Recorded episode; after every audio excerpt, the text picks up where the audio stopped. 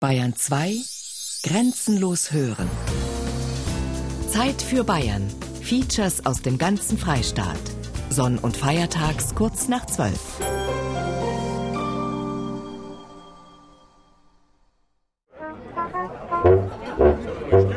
Wir sind ja nicht mündig. Wir sind ja bloß zur Stimmabgabe da und was hernach passiert, da haben wir keinen Einfluss mehr. Die wollen selber denken und nicht also nur von oben gesagt kriegen, was sie machen sollen. Das kann man heute in keiner Partei mehr machen. Der Mensch ist ein Würstel, der zählt nur kurz vor der Wahl. Wenn einem die Politiker nicht zuhören, dann zeigt man einfach auch, dass man den Politikern auch nicht mehr zuhört. Die kannst du alle in ein Fass reinhauen und einen Deckel drauf. Also brauchst du nicht mehr hingehen zum Wahlen. Na, ich gehe auf jeden Fall wählen und ich stelle mich extra hin. Und wenn ich allein wo stehe, wir sind ja keine Leibeigenen in der Politik.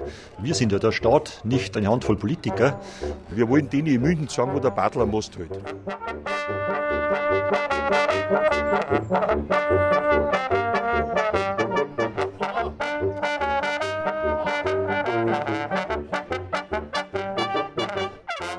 Kraut ausgeschitt. Formen und Ursachen bayerischen Widerstands. Sie hören eine Sendung von Thomas Grasberger.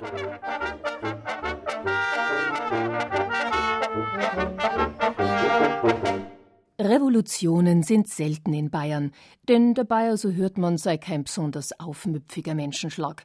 Sei Ruhe will er haben.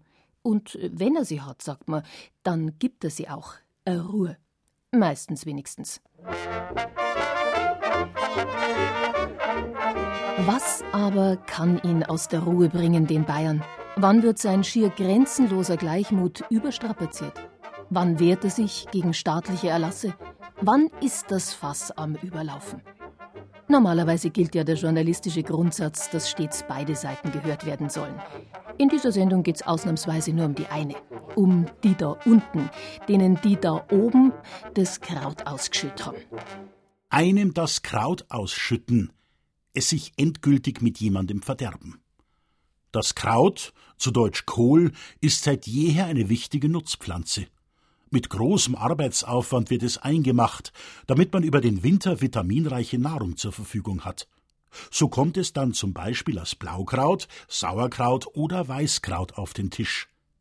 Wer einem anderen das Fass mit dem Kraut ausschüttet, trifft ihn also in einem existenziellen Lebensbereich. Denn es geht ans Eingemachte. Und so mag es nicht verwundern, wenn der Geschädigte mitunter ausgesprochen feindselig reagiert, wie im Folgenden zu hören sein wird. Machen wir uns also auf zu einer kleinen Reise durch das renitente Bayern. Seinerzeit und heutzutage. Erste Station ist der Münchner Stadtteil Obermenzing. Sehr geehrte Demonstranten, liebe Obermenzingerinnen, liebe Obermenzinger, freut mich, dass so viele gekommen sind zu unserer Demo heute. Ja, liebe Leute, eine Demonstration für die Erhaltung der bayerischen Lebensart und gleichzeitig, man kann ja nicht immer nur für was demonstrieren, man muss natürlich auch gegen was demonstrieren, habe ich mich vom Kreisverwaltungsreferat aufklären lassen. Apropos Kreisverwaltungsreferat, fällt mir gerade noch was ein. Ich begrüße auch die anonym anwesenden Herren und Damen vielleicht vom Kreisverwaltungsreferat. Ob an jenem sonnigen Samstag im Juli 2011 wirklich welche da waren vom KVR, also vom Münchner Kreisverwaltungsreferat? Eins steht jedenfalls fest. Die Obermenzinger Trachtler waren sauer. Eine Brauchtumsveranstaltung hatten sie eigentlich geplant. Die wurde auch ordentlich angemeldet. Aber dann bekam Hans Menzinger, der Vorsitzende vom Heimat- und Volkstrachtenverein Dürmtaler in Menzing, Post vom Amt, genauer gesagt vom Kreisverwaltungsreferat der Landeshauptstadt München. In dem Schreiben war nicht etwa die Rede von Brauchtum, sondern von einer Sondernutzung im Sinne des Paragraphen 8 Bundesfernstraßengesetz beziehungsweise des Artikels 18 Bayerische Straßen- und Wegegesetz so eine Sondernutzung kostet. Und diese Kosten sollten die sogenannten Erlaubnisnehmer ersetzen, also die Obermenzinger Trachtler. Spätestens da hat der Obertrachtler Hans Menzinger seine Spielhandfeder nach vorn gedreht und zur Gegenoffensive geblasen. Man könnte auch durchaus sagen, dem Menzinger Hans dem haben's als Grad ausgeschüttet. Schon, weil das kann es einfach nicht sein. Wir arbeiten das ganze Jahr ehrenamtlich, unter anderem auch viel für die Landeshauptstadt München, für das Kulturreferat und so weiter. Dann kann es einfach nicht sein, dass man dafür so eine kleine Veranstaltung, wie wir eigentlich bloß machen wollten, Gebühren verlangen muss und dann auch noch eine Blanko-Unterschrift abgeben muss. Für Sachen, die da auf uns zukommen können, wie Straßenreinigung, Polizeiabsperrung und, und, und, und.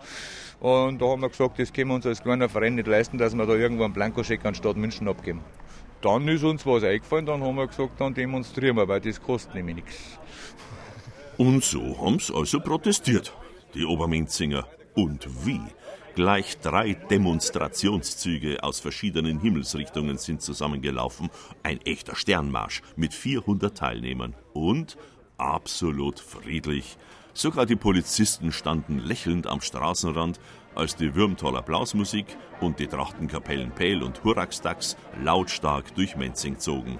100 Jahre Huosigau und 60 Jahre Bürgervereinigung Obermenzing waren der kulturelle Anlass für die Veranstaltung.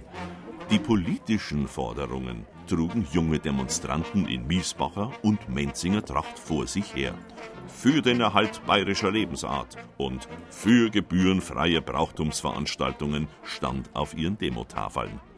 Ein Wunder, dass an jenem aufmüpfigen Samstag niemand Huo, Huo, Huosigau skandiert hat. Aber lustig ist es trotzdem zugegangen bei der Anti-KVR-Demo. Ja, bei der Demonstration waren wir stehen gell? Ja. Ich habe dann einfach eine kleine Brauchtumsveranstaltung angemeldet mit 300 Leuten. Dann hat mir der zuständige Sachbearbeiter angerufen und hat gesagt, das ist keine kleine Brauchtumsveranstaltung mehr, das ist schon eine große Veranstaltung. Dann sage ich, voriges Jahr bei den Veteranen war es auch eine kleine Brauchtumsveranstaltung. Warum ist jetzt auf einmal eine große? Ja, weil die nicht jedes Jahr stattfindet. Dann sage ich, das 100-jährige von den Veteranen voriges Jahr hat auch nicht jedes Jahr stattgefunden.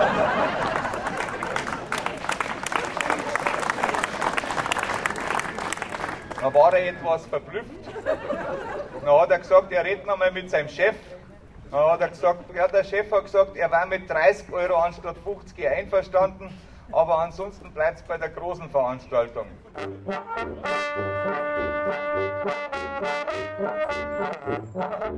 Demonstrieren macht durstig. Das weiß man auch in Obermenzing. Und so funktioniert der Ausschank heimischer Erfrischungsgetränke reibungslos. Denn Bier darf bekanntlich bei Revolutionen in Bayern nie fehlen. 1919 etwa, zu Zeiten der Räterepublik, gehörten 5% Stammwürze im Gerstensaft zu den politischen Kernforderungen des Arbeiter- und Bauernrats Arnsdorf in Niederbayern. Begründung? Weil Bier für Arbeiter ein Nahrungsmittel ist. So argumentierte im März 1960 auch die Belegschaft der Eisenwerkgesellschaft Maximilianshütte in Sulzbach-Rosenberg, als ihre Werksleitung das Biertrinken verbieten wollte. Der Generaldirektor der Maxhütte, ein Schwabe, erließ in den drei Zweigwerken Sulzbach, Rosenberg und Heidhof folgende Anordnung. Der Bierkonsum innerhalb der Werke darf eine Flasche pro Belegschaftsmitglied nicht übersteigen. Ab 1. Oktober 1960 wird der Bierverkauf innerhalb der Werke eingestellt. Anstelle des Biers sollten die Hochofenarbeiter während der Brotzeit alkoholfreie Getränke zu sich nehmen. Es dauerte nur wenige Stunden, da legten die 7500 Arbeiter der Metallhütte geschlossen ihre Arbeit nieder. Auf dem Werksgelände bildeten sich Gruppen gestikulierender Arbeiter, die in kraftvoller Mundart den Ukas des Vorstands kommentierten, schreibt damals ein Hamburger Nachrichtenmagazin über den Bierkrieg in Bayern. Bald wälzte sich ein 500 Mann starker Haufe aus dem Zweigwerk Sulzbach zur dreieinhalb Kilometer entfernten Hauptverwaltung in Rosenberg. Aus der Menge erschollen Schmährufe auf den fremdstämmigen Generaldirektor Burkhardt, der seinen Arbeitern das in Bayern als gesundheitsschädlich verpönte Kracherltrinken beibringen will. Nicht einmal Kündigungsdrohungen schreckten die streikende Belegschaft. Erst als in München eine Schlichtungskommission nach zehnstündiger Verhandlung einen Kompromiss aushandelt, beruhigen sich die Arbeiter. Das Bierverbot wird abgemildert. Nur noch eine halbe pro Mann und Schicht. Kein Starkbier mehr wie bisher, sondern das leichtere Export. Revolution und Bier, Das bringt man halt nur allzu gern mit Bayern in Verbindung. Natürlich ist das ein Klischee. Nicht erst seit der bayerischen Biergartenrevolution von 1995.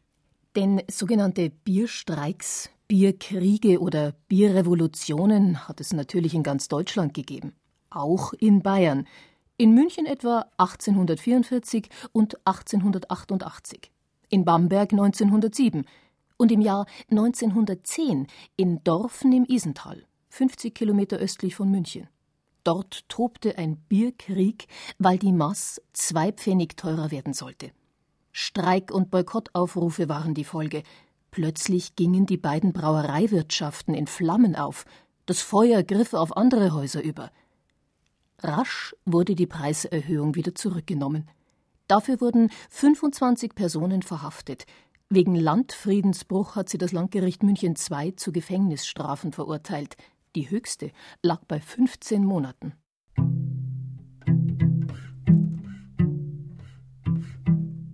Dem Bierpreis zuliebe würde Castellus Grundner aus Lappach bei Dorfen wohl nicht auf die Barrikaden gehen.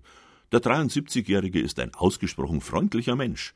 Mit dem schlohweißen Haar, den lustigen braunen Augen und den Lochfalten um seinen Oberlippenbart wirkt er wie der Prototyp des heiteren Bayern. Jedenfalls alles andere als verbittert oder verbissen.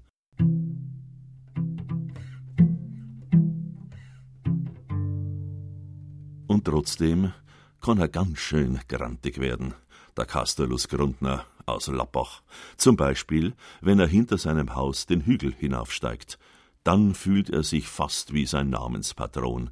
Der heilige Castellus wurde im dritten Jahrhundert in Rom nämlich bei lebendigem Leib eingemauert und einbetoniert das wäre auch Castellus Grundner bald, wenn die Bauorgie hinter seinem Haus erst einmal begonnen hat. Denn irgendwann soll dort oben die Autobahn A94 durch das unzersiedelte Isental führen. Schon seit den 1970er Jahren streiten Grundner und seine Verbündeten gegen diese Isentaltrasse, machen sich stark für einen dreispurigen Ausbau der bestehenden Bundesstraße 12. Das wäre billiger, landschaftsschonender und vor allem längst schon fertig, sagt Grundner. Schon lang. Bei mir ist schon das geradeaus geschehen worden, vor 25, 30 Jahren. Weil wir da schon gesehen haben, da sind Betonköpfe am Werk, weil diese Planung, die hätten wir sofort abbrechen müssen und hätten sagen müssen, das wird so teuer, das wird so zeitaufwendig. Das ist nämlich das Hauptargument, die Zeit. Wir sind kein Gegner gegen die Autobahn, sondern für eine bessere Lösung. Aber weder die Alternativvorschläge noch die heftigen Proteste von Anwohnern und Naturschützern haben geholfen. Die bayerische Staatsregierung blieb bei der Trassenführung durch das Isental bis heute. Wir haben uns ja schon früh genug zusammengeschlossen, haben wir immer wieder Argumente. Wir sind vor Gericht gegangen. Da haben wir mir Vorschläge gehabt, super. Broschüren und alles. Und die Autobahndirektion hat gar nichts in der Hand gehabt. Und der Vorsitzende beim Bayerischen Verwaltungsgericht, der hat dann in einer Verhandlung einmal gesagt zu der Autobahndirektion, ich glaube, ihr müsst euch andere Trassen suchen. Dann bei der zweiten Instanz hat er von dem nichts mehr gewusst. Und im Endeffekt, das Urteil gesprochen worden ist, ist nichts drin gewesen von unseren Vorschlägen. Also es ist alles einwandfrei gewesen, was die Autobahndirektion gemacht hat. Im November 2010 lehnte der Verwaltungsgerichtshof Klagen gegen den Bau des Streckenabschnittes Pastetten-Dorfen ab. Die Aktionsgemeinschaft gegen die Isental-Autobahn teilte daraufhin mit, dass nach 34 Jahren des Widerstandes der gerichtliche Weg offensichtlich zu Ende sei.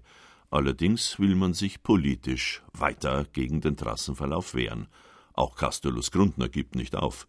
Schon heute verflucht der ehemalige Backerunternehmer den Tag, an dem die Backer anrücken werden. Plötzlich wird aus dem freundlichen, ruhigen Bayern ein richtiger Wutbürger. Ja, da wärst du aufgeregt, wenn du in das Thema reingehst. Da reicht's uns schon statt. Die haben uns schon langs geradeaus geschüttet. Und die Politiker, alle, die decken sich alle zu und kein hörst mehr und siehst mehr. Auch im Landkreis. Es hilft uns keiner. Mit Macht wollen wir jetzt einen Baufortschritt machen, damit die Sache erledigt ist, damit es nicht mehr anders geht. Also das heißt, der Ramsauer hat gesagt, er hat 40 Millionen in der Hinterhand. Und das ist sein Prestigeobjekt. Wie kann denn ein Politiker eine Straße als Prestigeobjekt bezeichnen? Der müsste sich um alle kümmern. Aber der nicht. Da haben wir den schlimmsten als Verkehrsminister eigentlich hingekriegt, den wir kriegen können. Den Ramsauer, wenn ich haben kann, äh, ich komme wahrscheinlich nicht so nach hin. Aber den könnte ich mal richtig schütteln. Den könnte ich am Kragen packen. Castulus Grundner redet sich seine Wut von der Seele, weil er sonst krank würde, sagt er.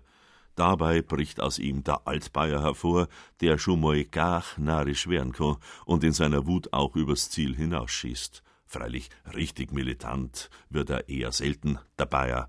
Dorfen ist eben nicht Berlin, das Isental nicht die Hafenstraße, mit brennenden Autos ist also nicht zu rechnen, aber durchaus mit Wut und Politikverdrossenheit oder genauer gesagt mit Politikerverdrossenheit, sagt Castellus Grundner. Ja, weil alle Politiker fast gleich sind. Wir haben ja nicht bloß den Ramsauer, wir haben ja vorher SPD-Verkehrsminister gehabt und so weiter und so fort. Passiert ist deswegen auch nichts. Da hat uns auch keiner unterstützt. Die kannst du alle in ein Fass reinhauen und einen Deckel drauf, also brauchst du nicht mehr hingehen zum Wollen. Das hat keinen Sinn. Ich hoffe, dass eine andere Partei kommt, vielleicht diese Partei, die jetzt in Berlin, vielleicht kommt die einmal. Sie hoffen auf die Piraten. Piraten, ja. Die sagen Volksentscheid.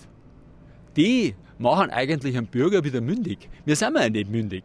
Wir sind ja bloß zur Stimmabgabe da und was hernach passiert, da haben wir keinen Einfluss mehr. Das Volk entscheidet, was passiert. Nicht ein paar so Abgeordnete, die, die Töpfe noch, die sind ja lauter Lobbyisten. Ja, da geht es nur ums Geschäft. Castulus Grundner stapft den Hang hinauf, auf dem der giftig rote Schwammerl aus Holz steht, das Symbol der Autobahngegner im Isental. Und gleich daneben der Stein des Widerstands. Das ist unser Kampfstein, sagt Grundner. Denn an dieser Stelle würde die Autobahntrasse drüber gehen. Diesen Stein müssen Sie erst mal wegheben, dann können Sie auch die Inschrift lesen. Der bayerische Ministerpräsident Stoiber und sein Innenminister Beckstein wollen hier unsere Heimat zerstören. Sie werden an unserem steinharten Widerstand scheitern. So steht's auf dem Stein. Die Namen der Akteure sind heute andere. In der Sache aber hat sich nichts geändert. Weshalb die 20 bis 30 aktiven Autobahngegner im Isental auch nicht aufgeben wollen.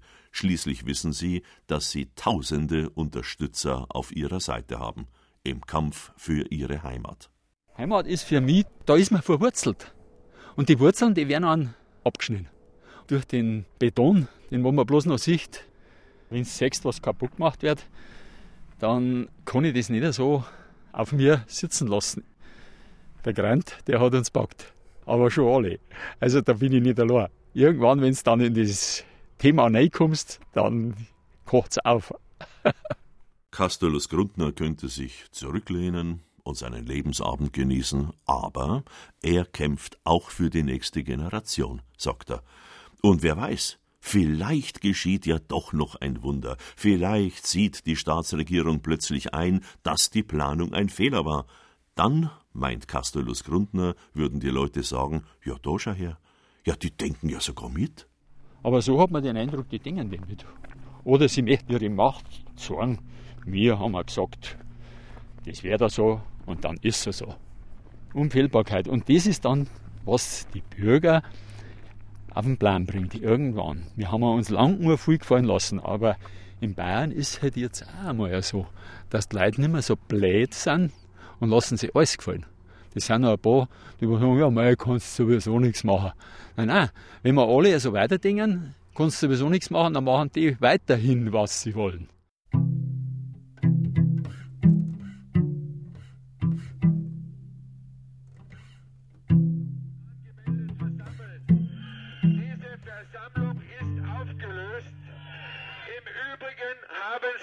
Verweilen auf dem Rodungsplatz haben Sie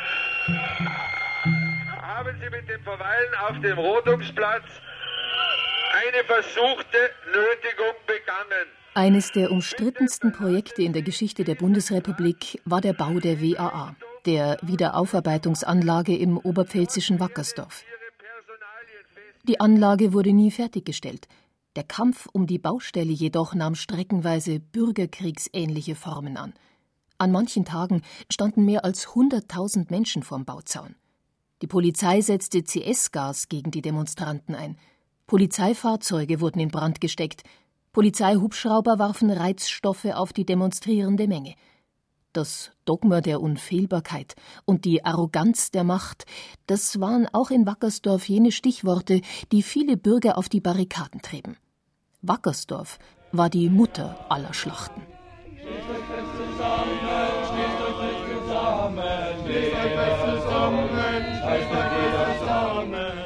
Christine Markgraf ist heute Artenschutzreferentin beim Bund Naturschutz in Bayern. Auch sie stand damals am Zaun, wurde als 18-jährige Schülerin geprägt vom Widerstand gegen die WAA. Ihr ging es damals um eine sachliche Ablehnung der atomaren Wiederaufarbeitungsanlage, sagt Christine Markgraf. Aber auch um ein bürgerliches Selbstbewusstsein, das mit dem Widerstand wuchs. Die Leute sind einfach stehen geblieben. Man hat sich nicht einschüchtern lassen. Ich meine, das war ja wirklich sehr gewalttätig, was da abgelaufen ist und sehr einschüchternd.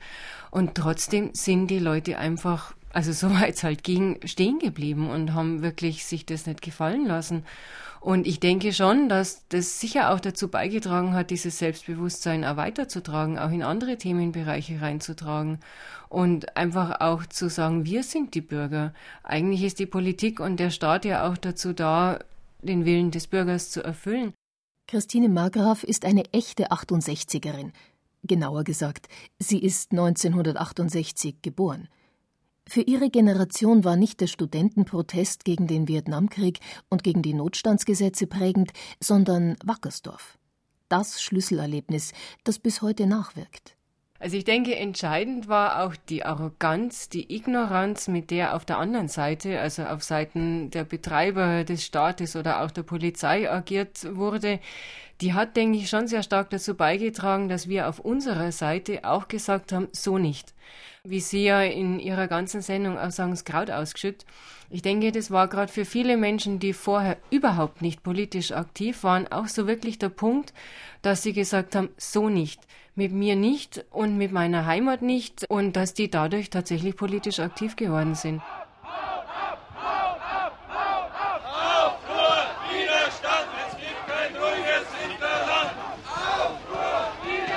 Wackersdorf war der Wendepunkt, der Beginn einer neuen Ära. Auch wenn es unmittelbar danach erst einmal keine großen Widerstandsbewegungen gab. Seit ein paar Jahren allerdings sind verschiedene Formen des Protests wieder auf der politischen Bühne präsent.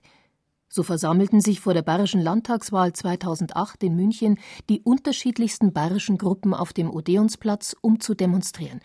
Gegen den Donauausbau, gegen die Autobahn A94, gegen die dritte Startbahn am Flughafen München. Und es war schon so ein bisschen so eine Art Aufbruchsstimmung, wo man gesehen hat, jeder denkt auch über seinen Tellerrand hinaus. Und ich denke, das war in Wackersdorf ja auch bezeichnend. Da ging es ja dann wirklich auch grundsätzlich drum, wie geht man mit unseren Bürgerrechten um, wie geht man mit Heimat um, wie geht man auch mit verantwortlichen Entscheidungen um. Da ist ja was sehr Politisches draus geworden. Und das ist in den letzten Jahren, finde ich, hier bei einigen Widerstandsbewegungen, die man so gerne als lokalen Widerstand abtut, da steckt sehr, sehr viel mehr dahinter. Zum Beispiel beim Widerstand gegen die dritte Startbahn.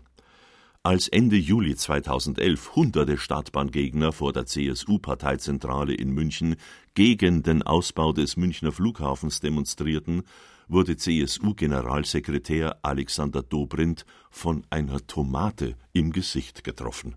Die Stimmung war aufgeheizt. Dennoch, sagt Christine Markgraf vom Bund Naturschutz, seien die Demonstranten keine Krawallmacher oder Egoisten. Im Gegenteil, diesen Leuten gehe es heute um entscheidende Fragen unserer Zukunft. Zum Beispiel, wie ökologisch ist unser Wirtschaftssystem? Kann es ein grenzenloses Wachstum geben? Ernsthafte Anliegen also. Dass da natürlich hin und wieder, jetzt gerade bei der dritten Startbahn, mal eine Tomate fliegt, das würde ich nun wahrlich noch nicht als Krawallmachen bezeichnen. Dass auch zum Beispiel bei der dritten Startbahn man es mal geschafft hat, eine Stunde lang den Herrn Beckstein auszupfeifen, was den Leuten dann auch als Krawall machen vorgeworfen wurde. Das ist für mich kein Krawall machen, das ist einfach eine Gegenreaktion wenn einem die Politiker nicht zuhören, dann zeigt man einfach auch, dass man den Politikern auch nicht mehr zuhört. Und jeder Politiker, der das einfach nur als Krawallmachen abtut, der hat eigentlich nichts verstanden. Und deswegen sollte man wirklich auch tiefer schauen, worum geht's diesen Widerstandsleuten, worum geht's diesen Leuten wirklich und das auch ernst nehmen. Wo zwei oder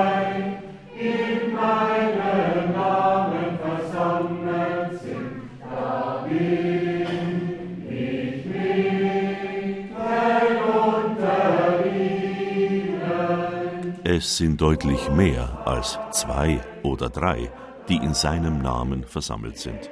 Schon seit vielen, vielen Wochen. Seit dem Herbst 2006 organisieren die Christen der Initiative Lichterzeichen in Freising-Lerchenfeld regelmäßig einen Schweigemarsch zwischen dem evangelischen Epiphaniaszentrum und der katholischen Kirche St. Landbert. Jeden Sonntag um 18 Uhr. Gut 100 Leute sind diesmal gekommen, um für die Bewahrung der Schöpfung zu beten und gegen den Bau einer dritten Start- und Landebahn am Flughafen München. Marianne Träger aus Eitinger Moos ist pensionierte Chefsekretärin einer Münchner Bank. Sie hält an diesem Sonntag nach dem Schweigemarsch die kurze Ansprache im evangelischen Zentrum. Der lange Zeit von Fortschrittsgläubigen als überholt belächelte Begriff Heimat hat im Zuge zunehmend kritischer Betrachtung endlich eine positive Neubewertung erhalten. Heimat nicht bloß als Adresse oder Absender, sondern Wohnort und Zuhause. Heimat nicht mehr verlassen und darum kämpfen müssen. Müssen wir zum Kloster Ambex zur heiligen Hedwig, der Schutzpatronin der Heimatvertriebenen, pilgern? Als Heimatvertriebene fühlen sich hier viele vertrieben von den Ausbauplänen der Flughafenbetreiber und der bayerischen Staatsregierung, vertrieben auch von einem Münchner Oberbürgermeister Christian Ude, der in einer Versammlung gesagt hat, auf Einzelschicksale könne man keine Rücksicht nehmen, und Millionen von Menschen hätten schon wegen Strukturproblemen ihre Heimat verlassen müssen. Gellende Pfiffe erntete er dafür und wütende Ude raus Rufe. Es kam zu Tumulten bei den Bürgerversammlungen im heißen Herbst 2011.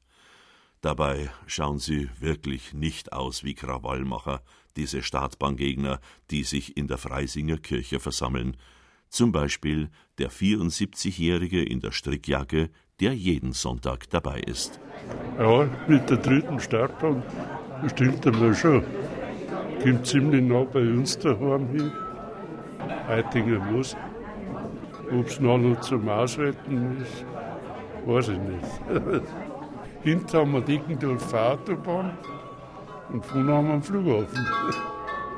Es liegt ein Hauch von Wackersdorf über Freising, über Oberding, Attaching und Eitinger Moos. 85.000 schriftliche Einwendungen, kein Ergebnis. Zahlreiche Gespräche, nichts. Die Wut wächst, sogar in der Freisinger CSU. Acht Stadträte sind schon aus der Partei ausgetreten, aus Protest gegen die geplante Flughafenerweiterung. Es tut sich was im Land, sagt Rita Schweiger von den Freien Wählern in Freising. Schweiger ist die Sozialreferentin der Stadt und von Anfang an dabei beim Protest gegen die Startbahn. Also dieses Denken, das in der CSU immer stattgefunden hat, so mit Fraktionszwang und so weiter, das geht halt mit den jungen Leuten mehr. Die wollen selber denken und nicht also nur von oben gesagt kriegen, was sie machen sollen und so weiter. Also das kann man heute in keiner Partei mehr machen. Und man sieht es ja an der dritten Startbahn, die CSU in Bayern sagt, die brauchen wir. Unser CSU in Freising sagt, wir sind dagegen, weil es einfach zu große Einschnitte in der Bevölkerung macht. Wir müssen ganze Dörfer absiedeln oder Stadtteile absiedeln, das geht ja nicht, oder? Und wenn die da von oben einfach sagen, ihr habt jetzt da genauso zu entscheiden wie wir von da ganz oben, das geht halt einfach nicht mehr, das ist klar. Nicht nur die CSU kämpft mit der eigenen Basis und mit dem X, sprich dem Wähler, auch ihr Herausforderer im Freistaat, Münchens SPD-Oberbürgermeister Christian Ude, hat seine liebe Not mit dem Flächenstaat und seinen renitenten Eingeborenen. An der Spitze einer Koalition aus SPD, Grünen und Freien Wählern will der eloquente Hobbykabarettist 2013 bayerischer Ministerpräsident werden. Aber der urbane Ude tut sich ein bisserl schwer mit der wenig geneigten Landbevölkerung, offenbar nicht nur in Fragen des Humors. Das hat sich schon in Garmisch und Oberammergau gezeigt, anlässlich der Olympiabewerbung. Ähnlich schaut es rund ums Erdinger Moos aus. Udes Forderung, eine dritte Startbahn müsse unbedingt her, kam dort alles andere als gut an. Bis jetzt habe ich mir immer gedacht, Herr Udi ist ein cleverer Mensch und macht das gut in München. Aber nach einem Interview bei Quer, muss ich sagen, habe ich meine Meinung ganz stark geändert. Das war also haarscharf, war das Interview. Und der verzichtet da auf die Wahlkreise in Freising von der SPD. Auf die ist er nicht angewiesen, hat er gesagt. Ich, meine, wo, wo sind wir denn überhaupt, oder? Also das, das geht ja nicht. Und für mich ist der Persona non grata seitdem, muss ich ganz ehrlich sagen. Da hat sich der Grand gepackt, oder? Ja, aber wir. Also, wenn ich so großkotzig tue und der wird's nicht. Also, die SPD in Bayern steht ja so schlecht da. Nach der Ansprache in der evangelischen Kirche stehen sie in kleinen Gruppen beieinander und diskutieren. Die Wutbürger von Freising, Verwaltungsbeamte, Lehrer, Prokuristen sind oder waren sie im Zivilberuf, bürgerliche Existenzen ohne Zweifel, aber auch Bürger in Wut und Rentner in Rage.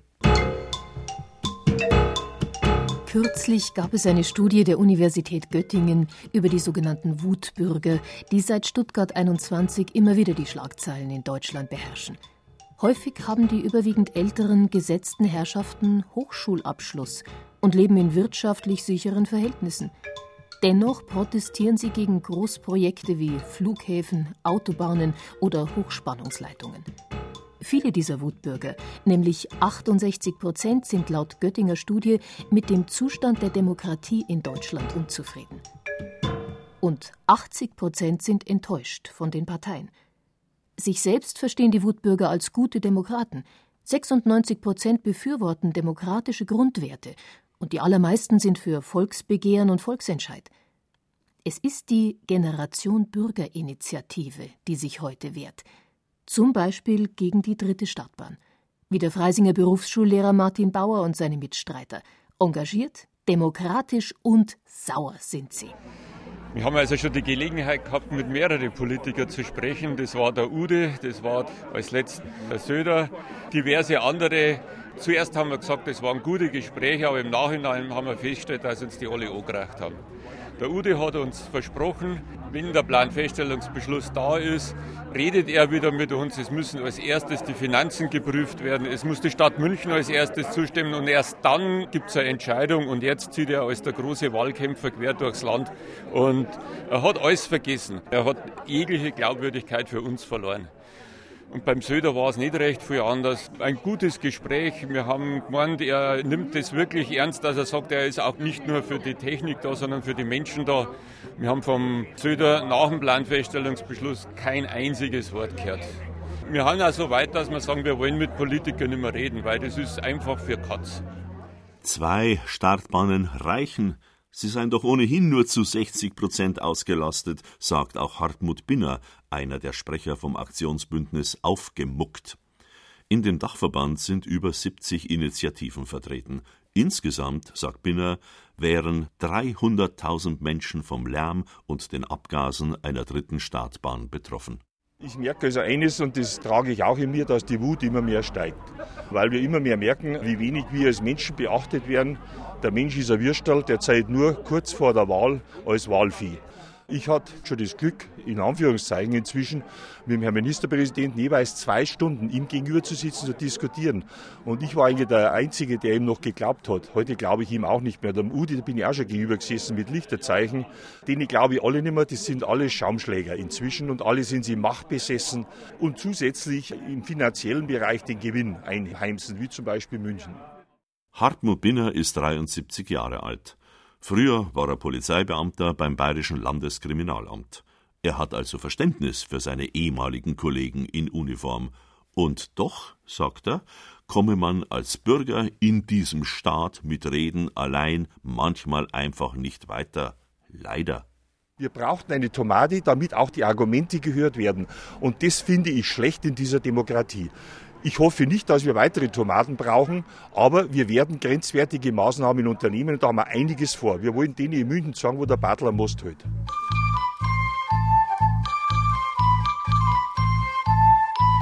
Nicht betteln, nicht bitten, nur mutig gestritten. Nie kämpft es sich schlecht für Freiheit und Recht.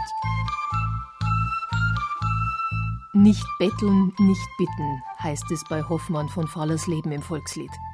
Schon, aber die Bayern sind kein aufmüpfiges Volk, sagt man. Und als Beleg dafür nimmt man gern den deutschen Bauernkrieg des Jahres 1525. Anders als in Schwaben und Franken, wo die Bauern aufstanden, Klöster plünderten und Burgen anzündeten, fand im Herzogtum Bayern praktisch kein Bauernkrieg statt. Wozu auch? Sie mussten sich nicht mit Gewalt gegen ihre Grundherren wehren, die bayerischen Bauern, weil sie ihr Herzog beschützt hat vor Willkür und Ausbeutung. Die Bauern konnten nämlich vor Gericht ziehen und gegen ihre Grundherren klagen. Aber was, wenn der Herzog seine Bayern nicht mehr schützen konnte oder wollte? Dann stritten auch die Bayern. Vor mehr als 300 Jahren zum Beispiel, zu Beginn des 18. Jahrhunderts, stritten tapfere Bayern für Freiheit und Recht. Allerdings eher schlecht, denn der Aufstand der dürftig gerüsteten bayerischen Bauern gegen die Habsburger Besatzer endete mit zwei Massakern. Das eine in Sendling am Weihnachtstag 1705 und das andere im niederbayerischen Eidenbach am 8. Januar 1706. Tausende Bayern flohen damals vor der Soldateska und bettelten um Pardon. Vergeblich. Die später gern überhöhten Bayernschlachten waren in Wahrheit nichts anderes als ein großes Bauernschlachten. Fast zehntausend Tote sind im Januar 1706 in ganz Bayern zu beklagen. Überwiegend junge Männer. Bauern, Bauernsöhne und auch Knechte. Sie stellten 80 Prozent der Aufständischen. Den Rest machten vor allem junge Handwerksburschen aus, nur die Anführer kamen teils aus höheren, bürgerlichen Schichten, waren Offiziere, Beamte, Studenten, Wirte oder Juristen. Komm, sag mir an, wozu braucht ihr Soldaten? Ein jedes Volk liebt Ruhe und Frieden nur. Allein als Herrsch sucht Gott dem Volk zu schaden. Lasst ihr zufrieden ach die goldene Flur. Am Anfang des Aufstands standen im Herbst 1705 die Zwangsrekrutierungen junger bayerischer Männer. Die Habsburger brauchten sie als Kanonenfutter für ihre Militärmaschinerie. Innerhalb weniger Wochen sollten 12.000 Burschen Soldaten werden. Aber die zeigten wenig Lust, zu den Fahnen des Kaisers zu eilen. Daraufhin wurden sie zwangsrekrutiert. Es kam richtig gehend zu Menschenjagden. Und noch etwas brauchte der Kaiser für seine Kriege Geld, viel Geld.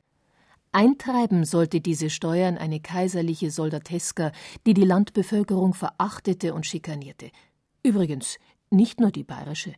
Auch in Österreich litt das einfache Volk. Auf nationale Stereotype aller Bayern gegen Österreicher lassen sich die Ereignisse um 1705 also nicht reduzieren. Denn bei den Kaiserlichen dienten als Söldner ja nicht nur Österreicher, sondern auch Franken, Württemberger, Preußen, Dänen, ja sogar Bayern. Und die alle quälten die Bauern bis aufs Blut. Der Aufstand der Bayern von 1705 richtete sich also vor allem gegen eine gnadenlose Ausbeutung von Land und Leuten.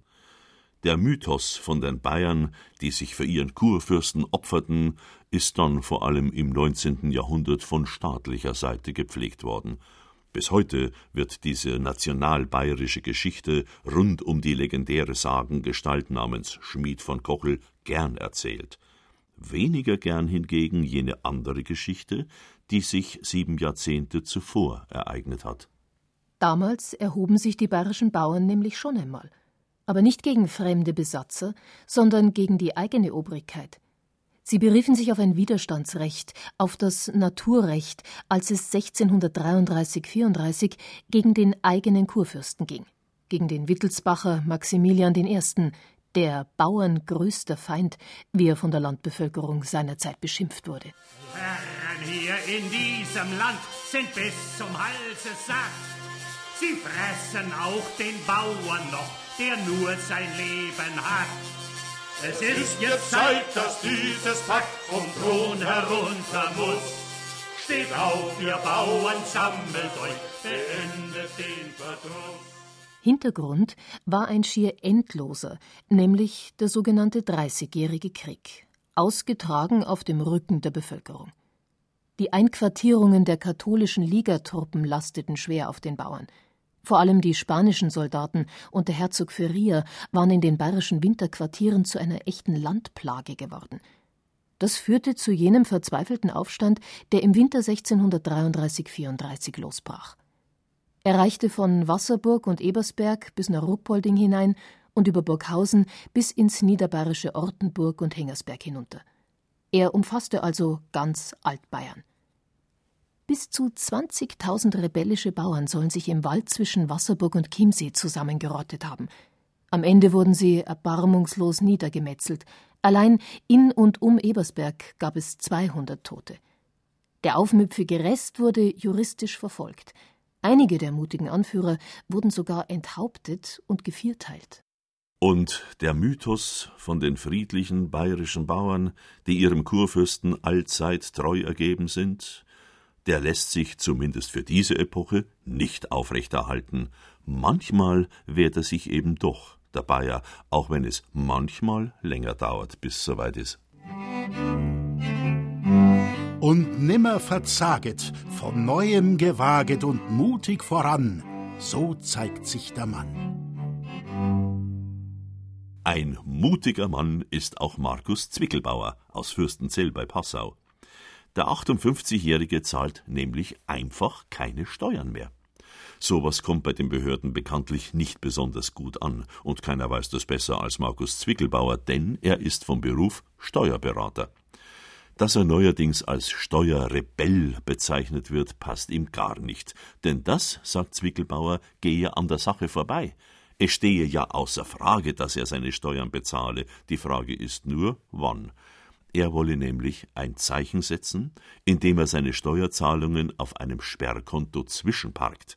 Sein Protest richte sich gegen die Politik der Bundesregierung, die nicht mehr die Interessen der Bürger wahre, sagt Zwickelbauer. Man hat mir das Kraut eigentlich schon vor über zehn Jahren ausgeschüttet. Es war damals die Begründung des Euro. Ich war immer ein Anhänger von einer gemeinsamen Währung, aber mir war immer klar, dass erst die ökonomischen Voraussetzungen vorhanden sein müssen und dann kann man dieses Abenteuer erst eingehen. Das wurde damals alles hinten angestellt und nur politische Wunschschlösser aufgebaut und das dann durchgesetzt. Dass das Ganze schief gehen musste, ist ja absehbar gewesen und jetzt haben wir natürlich die Rechnung und das war eigentlich der endgültige Anlass, dass ich jetzt sage, ich sehe nicht mehr ein, dass ich für die Fehler anderer immer zahle. Markus Zwickelbauer ist glücklich verheiratet, hat zwei Kinder und einen guten Beruf. Er ist in keiner Partei, aber politisch immer schon interessiert, erzählt er. Er stammt aus der Landwirtschaft und betätigt sich heute noch nebenbei als Hobby-Forstwirt. Dabei müsse man immer Entscheidungen treffen für die nächsten 80 bis 150 Jahre. Für kurzfristige Abenteuer sei da kein Platz, und genau das präge sein Denken auch im Beruf als Steuerberater verantwortungsvolles Handeln. Genau das könne er als Bürger auch von den Politikern erwarten, dass sie verantwortungsbewusst umgehen mit dem Geld, das die Bürger erwirtschaften. Am meisten ärgert mich, dass die ganzen Milliarden, die jetzt da reinfließen, bisher nicht in Griechenland angekommen sind. Das war ja nur eine Umverteilung in den Finanzsektor. Da müssen die Banken und die Großspekulanten ihre Milliarden in Sicherheit bringen und das Risiko wurde auf den Steuerzahler abgeladen. In Griechenland ist bis jetzt kein Problem gelöst und wird mit Sicherheit also nicht gelöst werden. Die Probleme, die Griechenland hat, müssen natürlich von denen selber angepackt werden, weil wir können es nicht von Ausland aus lösen.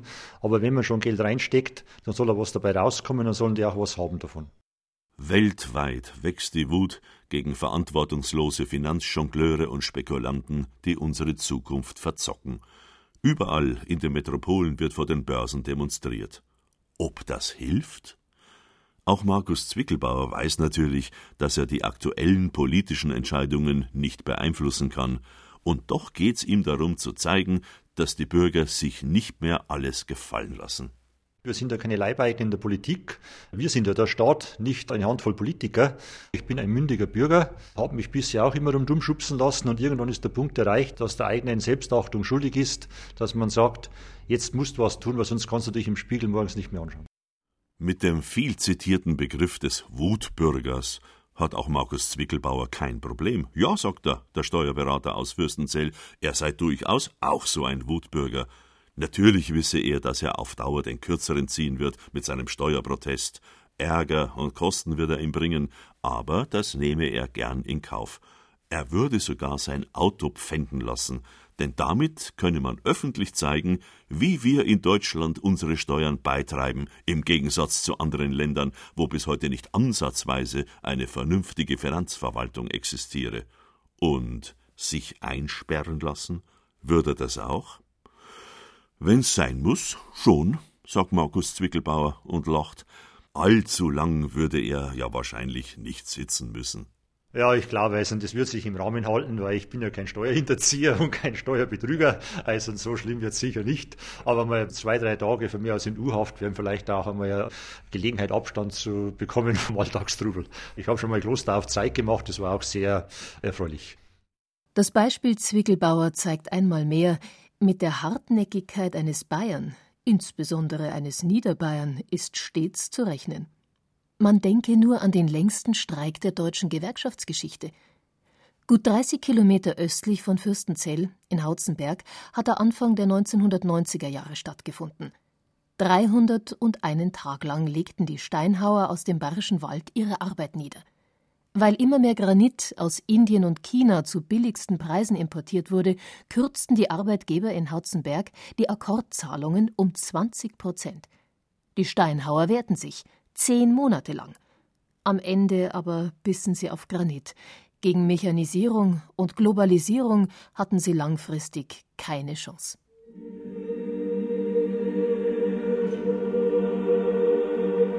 Nicht hart wie Granit, sondern weich wie das Wasser der Donau ist der Widerstand in Niederalteich, weich und ausdauernd. Denn hier weiß man sich im Einklang mit dem Strom der Geschichte. Das Benediktinerkloster Niederalteich soll bereits im Jahr 741 von Herzog Odilo von Bayern gegründet worden sein. Heute ist es ein Zentrum der Ökumene. An Europas zweitlängstem Fluss, nach der Wolga, werden hier gleich zwei kirchliche Traditionen gepflegt. Ein Teil der Mönche betet und lebt nach dem römischen, ein anderer Teil nach dem byzantinischen Ritus. Und noch eine Besonderheit zeichnet diesen spirituellen Ort aus. Der emeritierte Abt des Klosters Niederalteich, der Benediktinerpater Emanuel Junklausen, setzt sich seit langem für die frei fließende Donau zwischen Straubing und Vilshofen ein. Bis heute treffen sich der Altabt und seine Unterstützer aus nah und fern an jedem letzten Sonntag im Monat zum Donaugebet – der Kreuzplatz unten am Fluss ist für sie ein heiliger Ort. Ein herrlicher Altweibersommertag. Die kleine Fähre setzt bei Niederalteich über die Donau, zwei Radfahrer steigen aus, drei andere ein, ein struppiger weißer Hirtenhund badet sich im seichten Wasser am Ufer des Flusses. Wanderer legen eine Rast ein, zwei Rentner haben ihre Campingstühle aufgeklappt und genießen die Wärme des späten Septembers. Auf einem Felsen am Rand der Donau sitzt eine weiß gekleidete 50-Jährige und schaut versunken auf die Wellen, die ein Binnenschiff schlägt. Monika Vogel ist Ärztin und macht gerade Mittagspause an ihrem Fluss. Es ist wunderbar, hier in der Mittagszeit in die glitzernde, frei strömende Donau zu schauen. Da kann man abschalten, ausspannen. Ja, da geht es mir ganz gut. Monika Vogel gehört zu den Freundinnen der Donau e.V. Seit 2008 gibt es den Verein mit Sitz in Deckendorf. Die Idee ist freilich schon viel älter.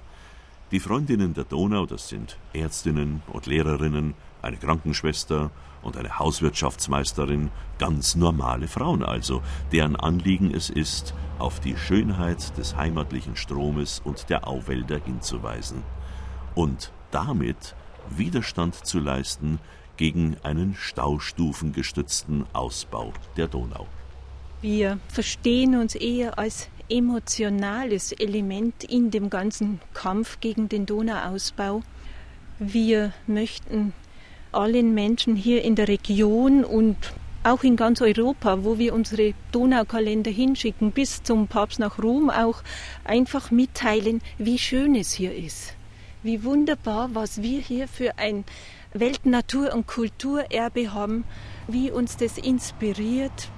Der sanfte Protest der Donaufreundinnen nimmt alljährlich handfeste künstlerische Formen an. Schon 15 Mal haben sie ihren Donaukalender gestaltet mit immer neuen Themenschwerpunkten. 2011 zum Beispiel ist es die Donau mit ihren Zuflüssen. Die Schönheit dieser Gegend zwischen Straubing und Vilshofen in Fotografien einzufangen, um sie der Welt zu zeigen, auch das ist eine Form von Widerstand, erzählt die Psychiaterin und Psychotherapeutin Monika Vogel. Denn als Christinnen liegt ihnen die Schöpfung am Herzen. Wo sie in Gefahr ist, wird Widerstand zur Pflicht. Wir können so nicht einverstanden sein. Wir gehen eher mit unserem Papst konform der gerade bei seinem Deutschlandbesuch zuletzt von der Ökologie gesprochen hat und dass es gut ist, dass sich endlich Menschen damit beschäftigen, die Gleichgewichte zu erhalten, die die Natur, sprich der Schöpfer selber, uns gibt. Und dafür kämpfen wir gern.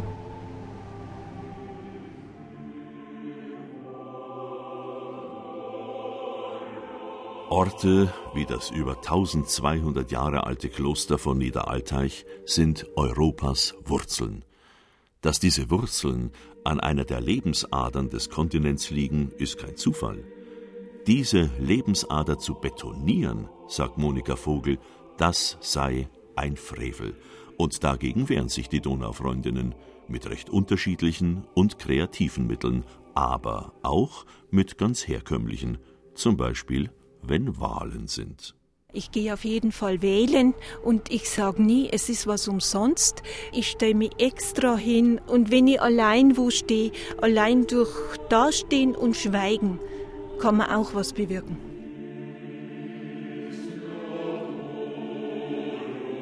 Wir verlassen Niederalteich und seinen schönen, unverbauten Fluss und kehren zurück zum Ausgangspunkt unserer Reise durch das widerständige Bayern. In Obermenzing ist die Demonstration der Trachtler, wie nicht anders zu erwarten, friedlich zu Ende gegangen. Die Proteste haben sogar schon erste Früchte getragen. Politiker höheren Orts wollen sich der Sache annehmen. Abgaben und Gebühren, heißt es, dürften künftig keine unüberwindbaren Hürden für Vereine mehr bilden. Sogar der Münchner Kreisverwaltungsreferent zeigt sich gesprächsbereit. Es ist also wieder Bewegung im Spiel, zumindest in Obermenzing. Aber ob sich alle politischen Probleme im Land so einvernehmlich lösen lassen? Macht bleibt bekanntlich Macht, und die reimt sich nicht nur auf Tracht, sondern gelegentlich auch auf Niedertracht. Ob die da oben also immer so einsichtig sein werden, wie es die da unten gern hätten? Freilich, die Politik ist gewarnt. Der Bayer rennt nicht wegen jedem Schmarren auf die Straße. Aber wenn's ans Eingemachte geht, sagt er doch recht deutlich, jetzt haben's mir das grad endgültig ausgeschüttet.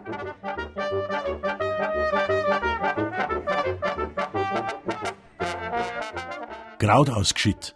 Formen und Ursachen bayerischen Widerstands. Sie hörten eine Sendung von Thomas Grasberger. Es sprachen Julia Fischer, Gerd Anthoff und Christian Jungwirth. Ton und Technik Christiane Gerhäuser-Kamp. Redaktion Gerald Huber.